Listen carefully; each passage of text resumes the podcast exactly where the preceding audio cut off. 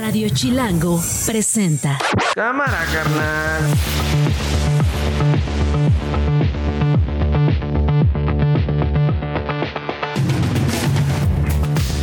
Una de la tarde en todo el Valle de México, aquí de- transmitiendo desde Esto no es un noticiero. Es jueves 26 de octubre y a nombre de Nacho Lozano le damos la bienvenida a Esto no es un noticiero. Así suena el mediodía.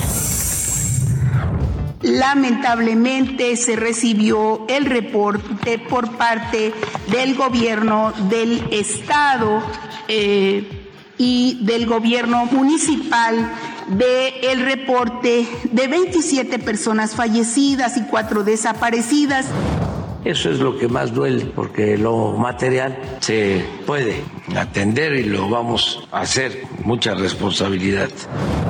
Y la autopista ya se encuentra abierta, eh, únicamente con reducción de carriles en algunos tramos, pero ya hay conectividad. En este momento renuncio a Morena y voy a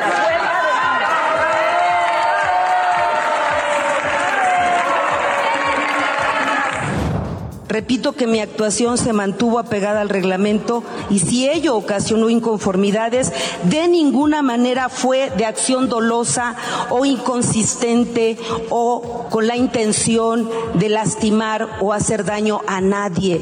Intento llevar el orden en un momento álgido. Esto no es un noticiero.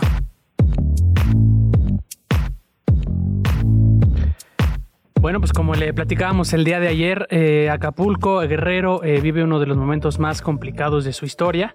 El gobierno de México informó que además de los destrozos materiales que causó el huracán Otis como categoría 5, que le platicábamos ayer, que golpeó con toda su fuerza la costa, una de las costas preferidas de los turistas eh, nacionales e internacionales, dejó al menos 27 personas muertas y cuatro desaparecidos, entre ellos eh, tres marinos. El presidente de la República, Andrés Manuel López Obrador, lamentó los fallecimientos y dijo que ya están trabajando en restablecer todos los servicios.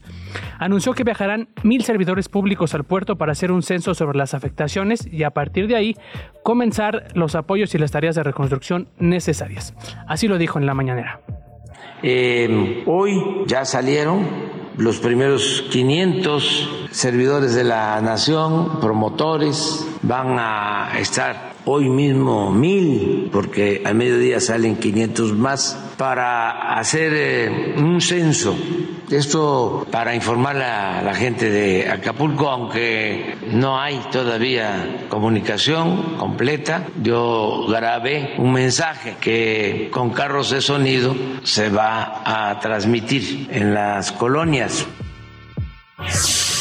Además, el presidente informó que en la entidad fueron desplegados 10.000 elementos de las Fuerzas Armadas y la Guardia Nacional para atender a la población afectada.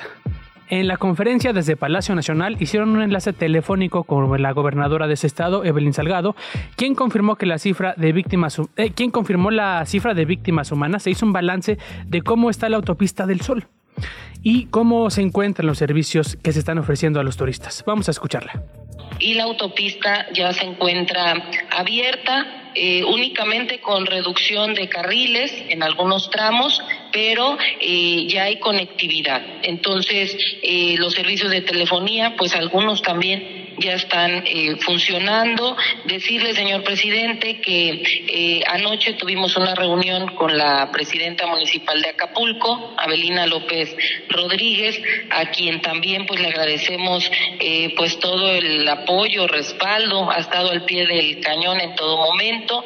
Eh, tuvimos una reunión con el presidente de la asociación de hoteles en Acapulco, Alejandro Domínguez, quien nos manifestaba que hay una afectación de aproximadamente el 80% eh, de los hoteles. Él es eh, presidente de la Asociación de Hoteles y Empresas Turísticas en Acapulco y nos hablaba de una afectación del 80% en estos hoteles aquí en el puerto.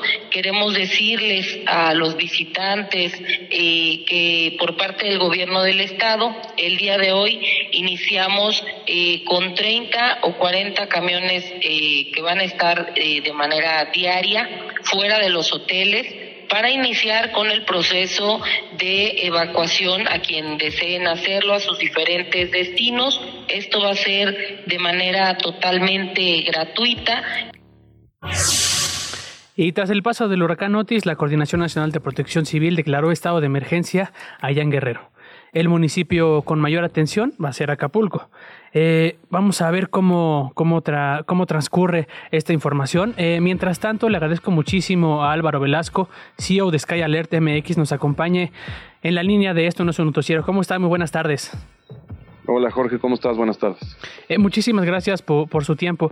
Para que nos platique pues, cómo van después de que informaron que habían tenido problemas con la aplicación después del paso de Otis.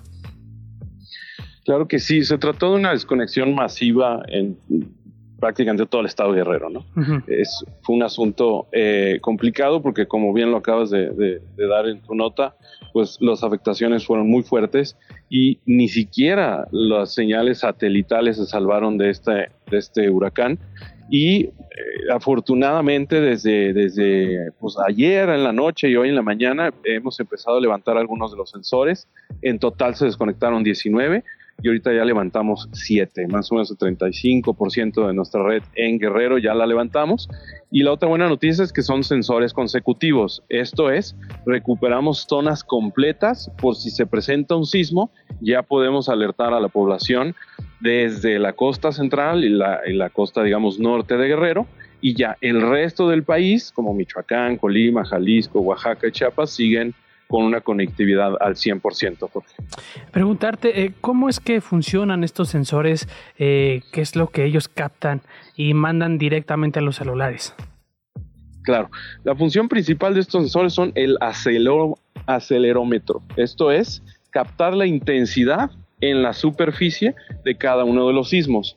Esta intensidad la medimos en Gales, pero la traducimos para cada uno de los usuarios en intensidades. Y esto es, va desde débil hasta severo y em, lo filtramos por cada uno de los usuarios, es decir, los que están más cerca del epicentro lo reciben más fuerte y con menos tiempo, y los que están más lejos reciben más tiempo y menos intensidad. Lo interesante de esta tecnología es que traducimos a cada uno de los usuarios dependiendo su GPS o su código postal y van a recibir información completamente personalizada, Jorge. Eh, preguntarte entonces, eh, si llega a, temblar y el epicentro es en la zona de Guerrero, eh, específicamente ahí por Acapulco, por Ixtapan, ¿ya se va a poder registrar? ¿Ustedes van a poder registrarlo?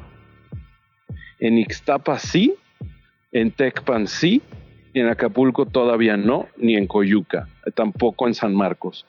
Esto es, en sismos débiles, leves hasta moderados, podríamos no alertarlo porque nuestros sensores más cercanos no detectarían esas ondas sísmicas. Pero si se trata de un sismo mayor, podríamos identificar algunas ondas sísmicas cercanas, por ejemplo, en Chilpancingo, y entonces emitiríamos una alerta a todos nuestros usuarios en los celulares y, en las empresas donde tienen instalados nuestros dispositivos. Perfecto, Álvaro. Finalmente, preguntarte, eh, ¿de alguna manera este, sus sensores eh, captaron algo de la llegada del huracán Otis? Buena pregunta, Jorge. Sí, la realidad es que sí. Antes de perder conectividad se detecta mucho ruido, ¿no? Y ese ruido es obviamente generado por estos muy fuertes vientos. Los aparatos ideales para medir esto obviamente son, eh, digamos, meteorológicos, son estaciones meteorológicas, mismas que también Skyler, eh, ahora Storm, está desarrollando ya y muy pronto podremos dar a conocer en qué localidades vamos a tener ya ahora estaciones meteorológicas para hacer lo mismo, de alertar a la población, pero ahora con tormenta, Jorge. Perfecto, Álvaro. Eh, ¿Algo que quisieras agregar? Sí, más allá de la tecnología y todo, también dependemos de cada uno de nosotros en, cómo prevenimos nuestra, nuestra vida, qué tecnología usamos. Métanse a la aplicación, eh, actualícenla, estén eh, constantemente ocupados en eso y no olvidemos a la gente Guerrero. Necesitan muchísima ayuda. Todavía no tenemos mucha información, sobre todo de las zonas más alejadas a Acapulco. Por lo tanto, tenemos que estar listos para unirnos una vez más y no olvidar a la gente que lo perdió todo. Muchísimas gracias. Es Álvaro Velasco, CEO de Sky Alert. Muchas gracias. Gracias, Jorge. Un abrazo. Esto no es un noticiero. Hay reportes de algunos compañeros, eh, colegas, reporteros allá en Acapulco Guerrero, que están informando que ante la falta de información oficial sobre la situación que priva en las zonas habitacionales de Acapulco, miles de personas se han agrupado en grupos de WhatsApp por colonias y fraccionamientos en búsqueda de información sobre sus familiares. En estos grupos creados en el transcurso de ayer, lo primero que se nota es la desesperación y la incertidumbre de las personas por no saber nada de sus familias. Eh, vamos, a, vamos a intentar eh, tener comunicación hasta Acapulco Guerrero para ver cuál es la situación que están viviendo precisamente allá, en una de las zonas más afectadas. Mientras tanto, le agradezco muchísimo a Nadiel Meneses, reportero de, Chilango, que nos tome la comunicación para platicarnos sobre pues estos centros de acopio aquí en la Ciudad de México para apoyar a, todos los habitantes de Acapulco. Claro que sí, con gusto. Como lo has eh, reportado a lo largo del noticiero, pues sabemos la devastación que ha habido en Guerrero, principalmente en Acapulco. Eh, por el paso del huracán Otis. Y bueno, en la Ciudad de México se han instalado varios centros de acopio eh, para llevar víveres. Primero, Jorge, creo que sería importante decir como una eh, lista de lo que de lo que se está pidiendo que se lleven a estos centros de acopio. pueden las, personas que queramos ayudar, que podamos ayudar, que esté en nuestras posibilidades, habría que llevar artículos de higiene personal, ¿no? Desde rollos de papel higiénico, jabón de barra, pasta dental, sobre todo, por ejemplo, pañales, ¿no? Para los bebés es, importante los, los pañales. Eh, cuestiones también para la higiene, para el hogar, como escobas, como cloro, como eh, fibras, jergas, ¿no? Y bueno, los artículos de despensa, sabemos que es importante que estos sean no perecederos, eh, agua embotellada, atún, café soluble, por ejemplo, latas de chile, mayonesa, frijol, lentejas, son algunos de los artículos que se están solicitando en estos centros de acopio. Y bueno, ¿dónde están eh, de los centros de acopio principales? Primero, la Secretaría de Turismo eh, puso, eh, instaló un centro de acopio principal en sus instalaciones. Esto es en Avenida Presidente Mazarik 172 en Polanco. van a estar ahí todo el día, desde las 9 de la mañana hasta las 8 de la noche. fue de los primeros centros de acopio que se instalaron. La UNAM también, obviamente no podía faltar, también instaló su centro de acopio. Esto es en el Estadio Olímpico Universitario, eh, en eh, directamente en el, en el estadio, en el estacionamiento. Ahí puedes llegar con tu automóvil. Eh, la UNAM, fíjate que además de estos artículos de, víveres, también está solicitando, está acopiando materiales que puedan ayudar para reconstrucción, ¿no? Por ejemplo, carretillas, barretas, palas y picos que puedan ayudar también pues para, para la reconstrucción. El Instituto Politécnico Nacional también tiene un centro de acopio eh, ubicado en el casco de Santo Tomás, en Manuel Carpio, sin número, en la esquina eh, Avenida de los Maestros, en la Miguel Hidalgo también, por si quieren, la gente tiene, está en sus posibilidades o está cerca. También es prácticamente todo el día, de las 9 de la mañana a las 7 de la noche. Y la Cruz Roja Mexicana también tiene su centro de acopio en la sede nacional, que está también en Polanco, en Juan Luis Vives, número 200 eh, y también tiene un horario desde las 8 de la mañana hasta las 8 de la noche. Eh, estos son algunos de los centros principales. La Secretaría de Marina tiene al menos cuatro puntos donde están acopiando víveres. Eh, uno está en el Centro Médico Naval, otro en la puerta 4 del edificio de la sede de la Secretaría de Marina, que está en Coyoacán, eh, también en el Centro de Estudios Navales y en las instalaciones logísticas de la CEMAR, que están eh, en Anillo Periférico. Y muchas alcaldías, la mayoría de las alcaldías, también eh, instalaron centros de acopio entonces, eh, si quieren saber eh, la información, las direcciones eh, específicas, los horarios específicos, los invito a que lean la nota que está en chilango.com, donde podrán encontrar toda la información puntual, Jorge. Perfecto. decían que evitar a la gente llevar agua y medicinas. ¿Tienes esta información? Pues mira, en la mayoría sí están pidiendo agua embotellada eh, y sí, claro, medicinas, sobre todo que no estuvieran caducas, eh, pero no hay así como tal un llamado para que para que lleven medicamentos, no es así. Sabemos que, este, eh, pues estos tendrían que ser pues, por, por, médicos o centros de salud, ¿no? Entonces, lo principal que se están pidiendo son víveres, ¿no? Alimentos, comida y artículos de higiene. Perfecto, eh, muchísimas gracias Nat y cualquier cosa regresamos contigo. Claro que sí, Jorge, muchísimas gracias. Buen día. Esto no es un noticiero.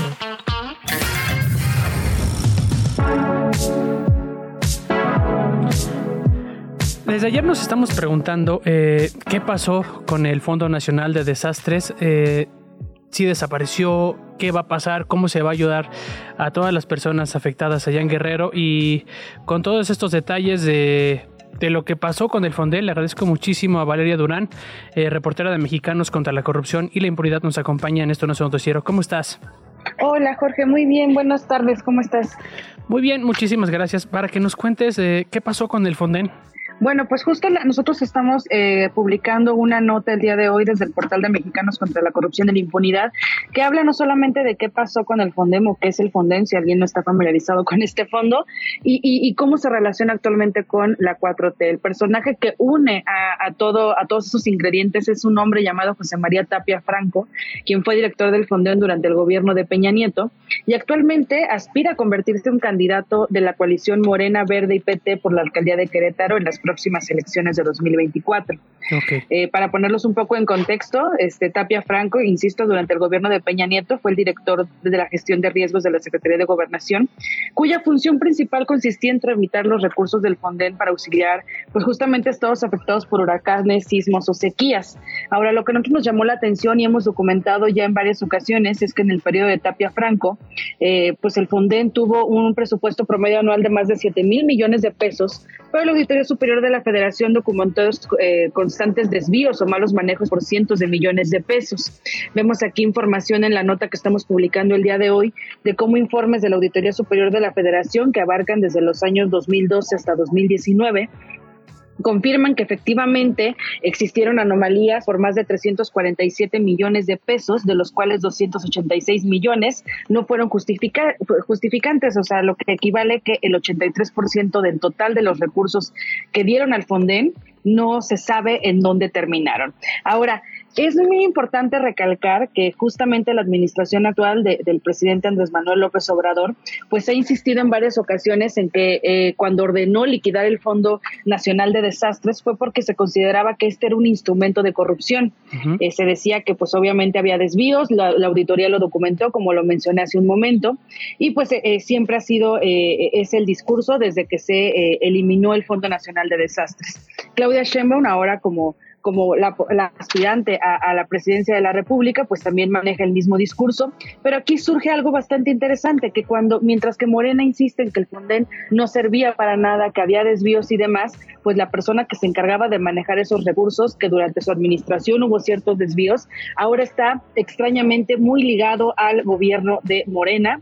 Él es José María Tapia Franco, insisto, empezó a subir publicaciones con Claudia Sheinbaum apenas hace unos meses aproximadamente, después de que el 3 de julio él en su propia red social publicara una imagen donde sale en primera fila cuando Osorio Chong anunciaba la separación del PRI. Mm. Unas semanas después él empieza a publicar imágenes con Claudia Sheinbaum donde la felicita por ser nombrada como la defensora de eh, este proyecto de la 4T para las próximas elecciones y después anuncia que él aspira a convertirse en el candidato a la alcaldía de Querétaro por Morena. Entonces Morena estaría incluyendo uno de los personajes más emblemáticos relacionados con los desvíos de recursos del Fonden y que además esto no es la única el único escándalo que ha tenido José María Tapia Franco, pues también como documentamos aquí en Mexicanos contra la corrupción, durante la pandemia se reveló que él había hecho un negocio millonario con este con, la emergencia sanitaria del COVID. Él había firmado un, contrato multimillonario con la Secretaría de la Defensa Nacional de más de 1.350 eh, millones de pesos.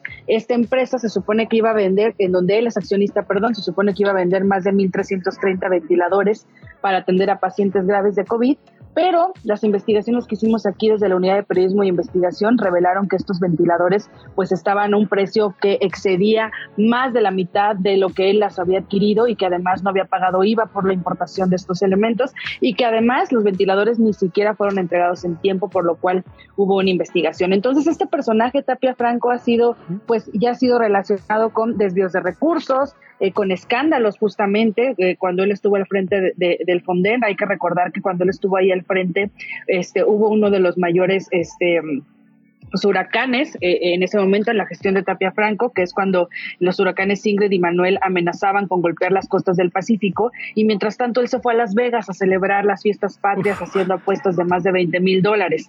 En la investigación ahí pueden ver fotografías de él lanzando champán en, un, en uno de los hoteles más caros de Las Vegas. Eh, lo, se publicó en su momento, en 2013, cuando él, insisto, estaba todavía al frente del Fonden. Y pues ahora este personaje que es como esa, ese emblema de lo que justamente menciona la administración de Andrés Manuel López Obrador de que el Fonden era igual a corrupción, pues ahora está como brazo derecho o como aspirante a convertirse en candidato a la alcaldía en Querétaro por coalición Morena, Verde y PT y pues este pues llama muchísimo la atención. No justo de esto va la investigación que les estamos compartiendo el día de hoy. Bueno, pues para ahora sí que para echarle un ojito completo, la verdad, este, creo que hay muchas irregularidades que no se, que no se, que no se dan a conocer. Ustedes hacen esta investigación y por este tipo de cosas, eh, muchísima gente se queda sin el apoyo que necesita, en este caso en Guerrero. Así es, Jorge. De hecho, como tú mencionabas al principio, ahorita la gran pregunta es qué va a pasar ahorita con los daños que hay, por ejemplo, en Acapulco, qué va a pasar, qué es, cómo se va a apoyar a la gente, si debió o no debió haber desaparecido el Fonden. El presidente ha insistido en que fue lo correcto porque era utilizado como un medio de desvío de recursos, donde había empresas que sobrevendían los productos, o sea, hacían sus propios negocios, ¿no? Y bueno, entre el dicho y él si era correcto o no desaparecer este Fondo Nacional de Desastres, pues tenemos que las personas que al menos se supone que eran los responsables de esos, desvíos, ahora son muy cercanos a la 4T. Entonces, eso es lo que nos llama la atención, esa posible incongruencia que estamos documentando justamente en esta investigación. Perfecto. Es Valeria Durán, reportera de Mexicanos contra la Corrupción e Impunidad. Muchísimas gracias. Gracias a ti, Jorge. Un abrazo. Las noticias de una. Y a esta hora Glo Hernández se enfa en corto con lo más importante. Adelante, Glo. Muy buenas tardes, Jorge y amigos de Radio Chilango. Tras el paso del huracán Otis, la Coordinación Nacional de Protección Civil declaró estado de emergencia en Guerrero. El municipio con mayor atención es Acapulco. Con esta acción se activan los recursos del programa para la atención de emergencias por amenazas naturales. Samuel García, gobernador de Nuevo León con licencia, reiteró su inconformidad por el nombramiento de José Arturo Salinas Garza, presidente del Tribunal Superior de Justicia del Estado, como gobernador interino. Dijo que solo es una estrategia del PRIAN para estorbarle en sus aspiraciones, así lo dijo. Que ayer el PRIAN hace un desfiguro y me quieren quitar el gobierno estos vatos poniendo la manzana podrida, güey. Pues están locos. ¿Cómo? No hay manera. No va a pasar. Pero ya su nivel de cinismo, de sinvergüenzas, es tal que por eso a nivel nacional no prenden. Tú encuesta a nivel nacional. Nivel de rechazo del PRI, 80%. PAN, 75, están empinados. Ese proyecto no va a rescatarse nunca. Entonces empiezan a ver peligro de que hay un posible neolonés. Todavía María no me da permiso. Pero como creen que sí me puedo lanzar, es ¿cómo le estorbo, güey? Porque si se lanza este vato, nos manda a tercer lugar y el PRI pierde el registro. Eso es lo que ellos están pensando.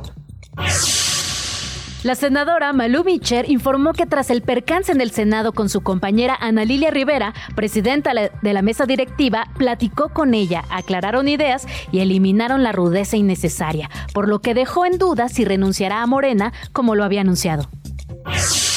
El portavoz de las brigadas Al-Qassam, brazo armado de Hamas, anunció este jueves la muerte de unos 50 rehenes por los bombardeos de Israel sobre la franja de Gaza, controlada por el grupo islamista palestino. Esto no es un noticiero.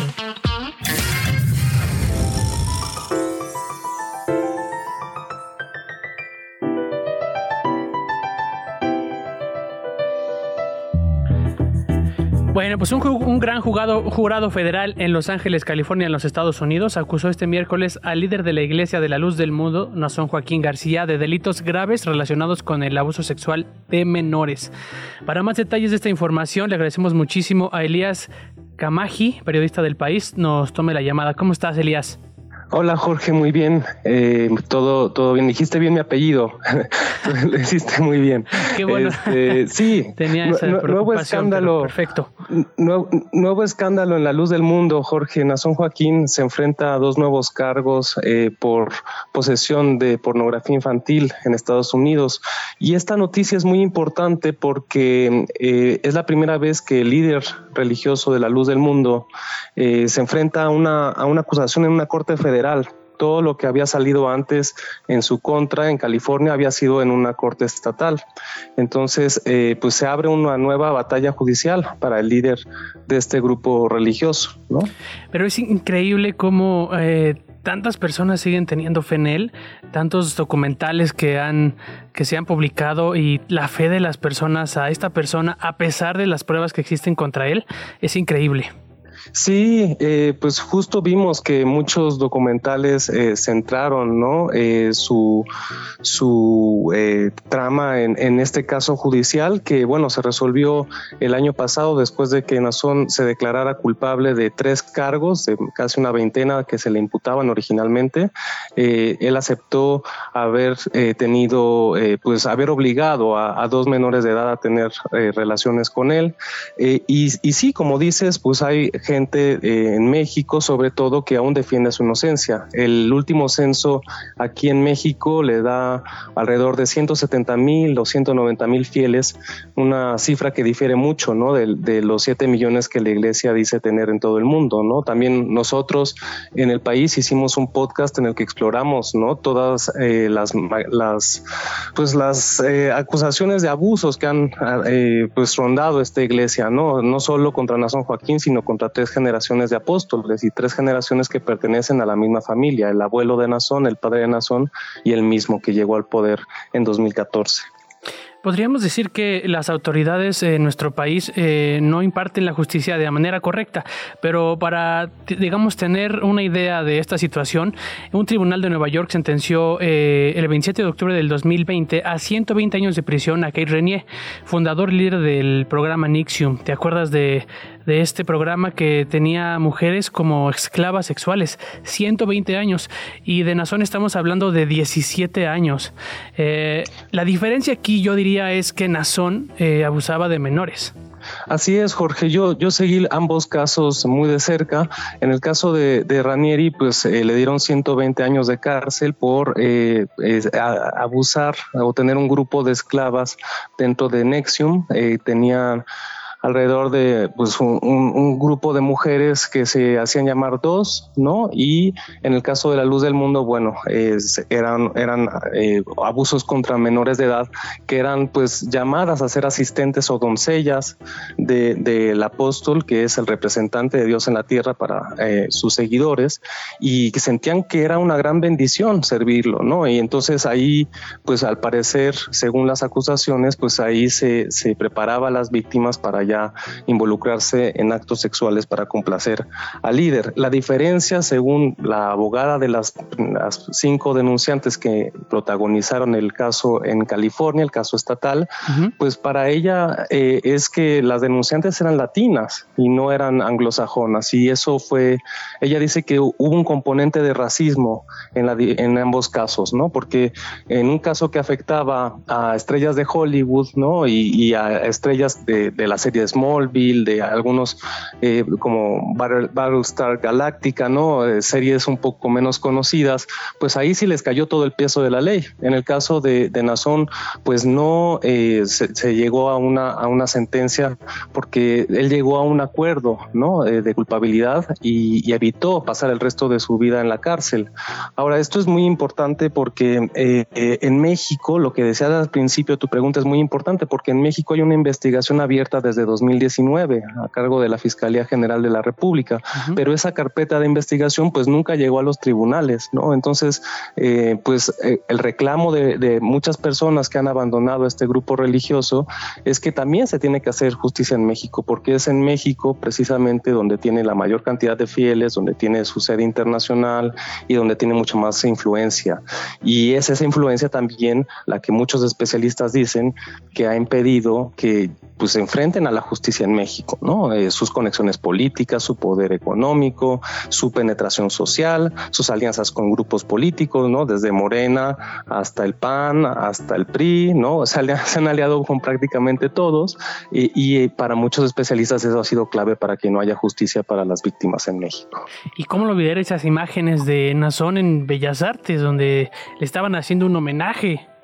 Y al lado de él, es, una grandes de, es una política mexicana. Excelente, eh, sí, Jorge, es una excelente pregunta porque fíjate que este nuevo caso federal se basa en, delitos que fueron nueve días antes de la celebración de Bellas Artes. O sea, todavía el 15 de mayo de 2019 fue el festejo en Bellas Artes, este al que asistieron varios políticos, senadores, diputados, embajadores. Nueve días antes, Nazón, antes de ser celebrado por la clase política en México, pues estaba tomando videos, al parecer, de una joven de 16 años al momento de que se tomaron esas imágenes y obligándola a participar en actividades explícitas o sexuales, ¿no?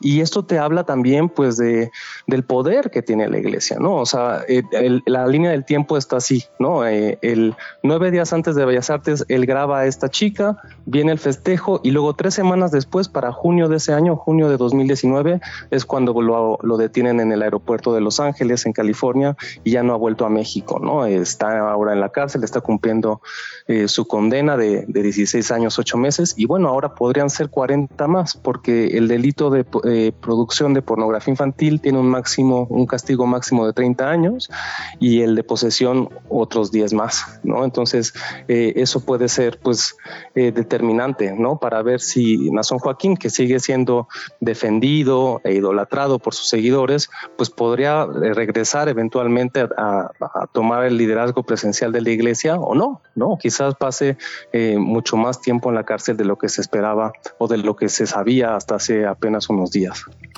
Elías, finalmente, ¿tú crees que en algún momento eh, Nazón pagará con lo justo por los crímenes que ha cometido eh, y lo hará en México?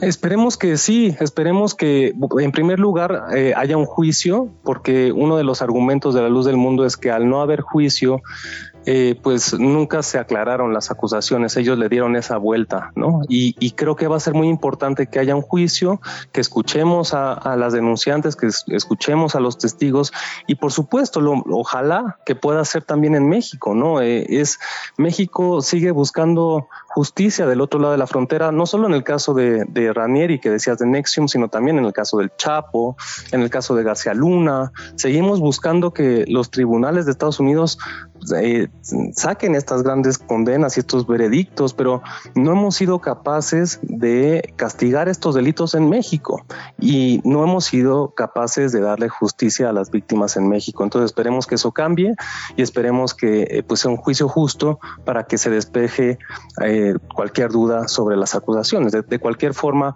Nazón Joaquín, al haber llegado a este acuerdo de culpabilidad, pues es un depredador sexual confeso, ¿no? Ya lo confesó a pesar de, de todo lo que se quiera poner o lo que se quiera decir a partir de eso. Perfecto. Es Elías Camaji, periodista del país. Muchísimas gracias. Gracias a ti, Jorge, que estés muy bien. Radio Chilango. Regresamos a la Ciudad de México porque el gobierno de la capital, a través de la Secretaría de las Mujeres y la Secretaría de Obras, implementa desde, 2019 el programa Senderos Seguros. Eh, para más información, le agradecemos muchísimo a Eridani Palestino, reportera de Más Chilango, nos acompañe aquí en esto no es un noticiero. ¿Cómo estás, Eridani? Hola, Jorge, muy buenas tardes. Sí, así como bien lo dices, pues... Eh, Sendero Seguros es un programa que se implementa, se implementa desde 2019 y fue desarrollado a partir de la Declaratoria de Alerta por Violencia contra las Mujeres que fue publicada en la Gaceta Oficial en noviembre de 2019. De acuerdo con los datos más recientes del gobierno, desde esa fecha y hasta 2022 han sido habilitados 431 senderos en 16 alcaldías que suman 710 kilómetros. Uno de los propósitos es que al terminar este año se tengan 900 kilómetros de senderos en distintos puntos de la capital, mientras que para 2024 se esperan rebasar los mil kilómetros. Eh, ¿Qué se refieren con este tipo de, pues, de intervenciones urbanas? ¿no? Contempla, por ejemplo, que haya instalación de luminarias, cultivo y plantación de árboles, murales artísticos, instalación de tecnología como cámaras de seguridad o botones de auxilio. Eh, a principios de, 2023, la entonces jefa de gobierno Claudia Sheinbaum comentó sobre la inversión de 151 millones de pesos para luminarias LED en vialidades primarias y secundarias en alcaldías prioritarias como Gustavo Madero y Iztapalapa, pues ella asegura que estas acciones han permitido reducir los índices delictivos. En noviembre de 2021, la directora general de Igualdad y Atención a la Violencia de Género de la Secretaría de Mujeres informó que a dos años de la puesta en marcha del programa se redujo 25% los delitos contra las mujeres en el espacio público de estos lugares intervenidos. Y bueno, el pasado 19 de septiembre, el último sendero seguro que, que se hizo fue en Avenida Marina Nacional, al tener una intervención del lago Pátzcuaro a Golfo de México con 2.5 kilómetros de longitud. Eridene, me gustaría preguntarte, eh, y desde tu perspectiva, eh, ¿tú crees eh, o te sientes segura cuando vas por estos senderos? Pues mira, yo creo que eh, hay que ver también los resultados. Eh, de acuerdo, en, 2018, por ejemplo, la ENVIPE, la Encuesta Nacional de Victimización y Percepción sobre Seguridad Pública, dio a conocer que solo el, tan solo el 14.3% de las mujeres mayores de 18 años reportaba sentirse segura en la calle. Entonces, hemos visto estas intervenciones realmente... Eh, sí hay como estos botones de pánico que están conectados con las cámaras del, C5. Entonces habla también de, ver cuál es el porcentaje también de los delitos que podemos, eh, se pueden reducir, ¿no? Al final de cuentas. Muy bien. Eh, entonces, digamos, de, durante, durante esta fecha podríamos ver eh, una disminución de la violencia contra las mujeres. Sí, afirmativo, porque dicen que vamos a ver, todavía no, no responden esos resultados, o sea, no han dado los datos, pero eh, tan solo en noviembre de, de 2021 ya habían dicho que se habían reducido 25% justamente en estos espacios donde se estaban interviniendo las, los senderos seguros. Perfecto. Muchísimas gracias, Eridani. Muchas gracias a ti, Jorge. Saludos. Esto no es un noticiero.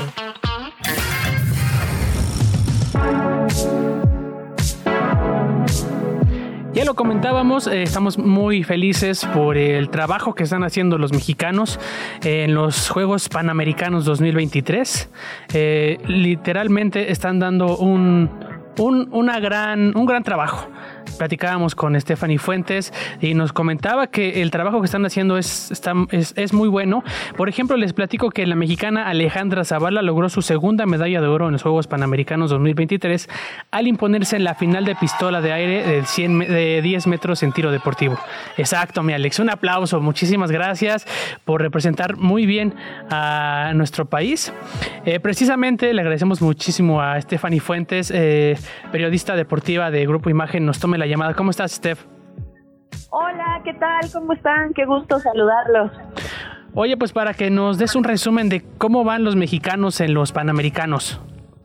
Fíjate, eh, ya lo platicábamos de las posibilidades de que México peleara los primeros lugares. Era muy complicado, obviamente, quitarle ese primer lugar del medallero a Estados Unidos, que de momento al corte de caja faltan unos 15 minutos para las dos. Estados Unidos tendría 59 medallas de oro, 40 de plata y 39 de bronce. México tiene una menos que Canadá de oro, es decir, tiene 28, Canadá tiene 29. Es por eso que Canadá está eh, más arriba en el medallero, además de que en total pues eh, 80, ¿no? Pero no está nada mal lo que está haciendo México, hay buenos resultados para la delegación mexicana el día de hoy. En el tema de eh, Alejandra Zavala, que tiene un gran resultado con la pistola de aire de 10 metros femenil, eh, un muy buen puntaje en esta segunda victoria ahí en Santiago y también el tema de eh, Paolo Ngoria que tiene el oro, el oro para el racquetball femenil por equipos. Eso es bastante bueno, mientras que en el boxeo, pues Marco Verde logró el pase a los Juegos Olímpicos, ganó la semifinal, obviamente pues todavía tiene posibilidad de pelear por más en la categoría de los 71 kilogramos, pero le va bastante bien. Ahora, en el tema del fútbol, Jorge, la verdad es que hay malas noticias porque México empata a cero ante eh, República Dominicana y complica muchísimo su posibilidad para pelear por medallas, todavía le queda el partido contra Uruguay. Hoy hay que mandarles al bebote o ya no da la edad.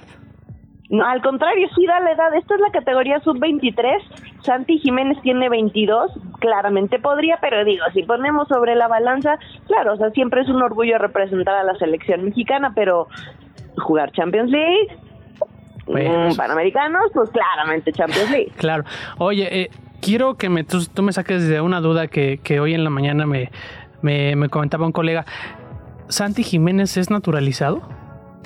No, eh, Santi Jiménez tiene las dos la nación, o sea, eh, fue, él nació en Argentina, pero eh, desde muy chico se vino para para México, entonces pues tiene la, la, la, nacionalidad también mexicana, ¿no? Entonces pues tiene también esta, pues, recordarás cuando, si no me equivoco, cuando el Chaco se vino a jugar a Veracruz, creo que Santi estaba muy chiquito, entonces se vino para acá digo, o, sea, en el tema de propiamente como tal, pues sí, nació en Argentina, pero pues toda su vida ha estado aquí desde que era chiquitito.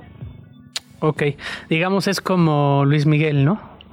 Exactamente, pues sí, es que toda la vida ha, estado aquí, él tenía la posibilidad de escoger eh, si jugar con la selección de Argentina, ya quedarse propiamente con, con la nacionalidad argentina, y de hecho, pues no, él elige quedarse con, con México y jugar para la selección mexicana porque sí hubo en las juveniles un primer acercamiento para Santos. Eh, yo creo que sin duda, no, no sé qué opinas tú, es un, es un dato muy polémico eh, porque al final de cuentas eh, no nació en México y digamos, por otro lado, no dejamos jugar a al de América, se me fue el nombre, Quiñones. A Quiñones, pero a Santi sí, y al final de cuentas los dos son, son, serían naturalizados, ¿no? Pues mira, en el tema de Quiñones eh, es quizá una historia, por así decirlo, distinta que si bien Quiñones ha hecho gran parte de su carrera futbolística en México, pues la edad a la que llega Quiñones pues es otra, ¿no? Obviamente él eh, pues ya llega de, cierta edad, me parece que es que llega Lobos Buap, entonces bueno, pues ya ahora tiene la carta de naturalización y lo más probable es que Julián Quiñones vea acción con la selección mexicana en noviembre justamente en la siguiente ventana internacional en donde claramente compartirá eh, cancha con Santiago Jiménez, ¿no? Perfecto. Pues muchísimas gracias, Esther. No, que estén muy bien, que tengan excelente tarde. Hasta luego. Hasta luego. En Facebook encuentras a Nacho como Nacho Lozano Page. En X y en Instagram, arroba Nacho Lozano. En arroba no es un noticiero, de todas las redes puedes comentar, mentárnosla o invitar las caguamas. Tenemos una probadita de la agenda Chilango. A partir del lunes estará disponible en el sitio web y jueves o viernes estará aquí. En esto no es un noticiero. Vamos a escucharla. Hola, yo soy Orlando Oliveros y esto es Agenda Chilango. Octubre está por terminar y es momento para ir a los eventos imperdibles para recibir las fiestas de Día de Muertos en la capital. La maldita vecindad regresa al Velódromo Olímpico en la tercera edición de Día de Muertos en la vecindad. Ofrenda a los ancestros. Acompañados por Gambit, Safe Ferris, Secta Core, Los Tacapulco, Salón Victoria, Son Rompepera, Los Cogelones y más bandas. La cita es este sábado 28 de octubre. Teatro. Aún tienes chance. Este fin de semana se presentarán las últimas funciones de profundidad. Obra experimental, inmersiva y sensorial, esto será en el Centro Cultural Helénico. Aprovecha el 30% de descuento. Y para ir con los más pequeños, Disfruta en el Paseo de la Reforma, desde la Glorieta de Insurgentes, el Festival de Flores de Cempasúchil, donde podrás conseguir las mejores ofertas de plantas en la Ciudad de México. Todo para tu ofrenda del Día de Muertos. Estarán hasta el 31 de octubre. Agenda Chilango. Si buscas más información para estos y otros eventos, visita chilango.com diagonal agenda ahí está. A partir de este lunes 23 ya está disponible la agenda Chilango. Eh, ¿Cómo ves los eventos, Glo? Padrísimos y la verdad es que estamos bien contentos porque estamos haciendo este esfuerzo para también transmitir en radio parte de lo que es la agenda.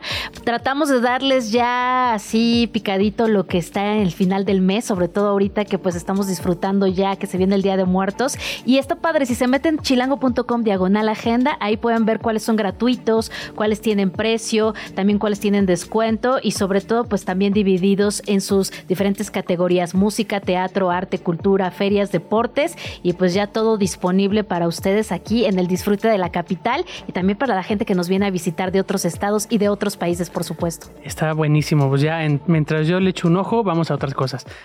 Las noticias de una. Cerramos en corto con Glo Hernández. Lo más importante, adelante, Glo. El presidente López Obrador aseguró que Claudia Sheinbaum, virtual candidata presidencial de Morena para las elecciones de 2024, es la mejor jefa de gobierno que ha tenido la Ciudad de México en la historia. Cuando le preguntaron sobre la licencia que solicitó el gobernador de Nuevo León, Samuel García, para buscar la presidencia en 2024, el presidente le manifestó su apoyo. Dijo que han tenido buena relación de respeto, aun cuando los orígenes de sus organizaciones son distintos. La delegación mexicana continúa cosechando medallas en los Juegos Panamericanos Santiago 2023. México bajó al tercer lugar con 67 medallas en total, 28 son de oro, 15 de plata y 24 de bronce. El sospechoso de matar a al menos 18 personas y herir a 13 en una serie de tiroteos en el estado de Maine, en Estados Unidos, sigue prófugo. Las autoridades estatales y federales han desplegado un enorme operativo para encontrar a Robert Card, un hombre de 40 años con antecedentes de problemas mentales. Radio Chilango. Nos vamos de esto, no es un noticiero. Antes le informo que la Comisión Federal de Electricidad informó que ha redoblado los esfuerzos para recuperar el suministro de energía en Guerrero, afectado por el embate del huracán Otis. Pero informaron que hay más de 3.000 usuarios en hogares y negocios que aún están sin conexión no tienen manera de comunicarse con sus seres queridos en el fuera del estado. Vamos a seguir muy de cerca esta información y mañana les tendremos toda la información. Soy Jorge Gutiérrez Chamorro y esto no fue un noticiero. Esto fue Esto no es un noticiero con Nacho Lozano, una producción de Radio Chilango. Escucha un nuevo episodio de lunes a viernes en tu plataforma de podcast favorita. Radio Chilango, la radio que... Viene, viene, ¿eh?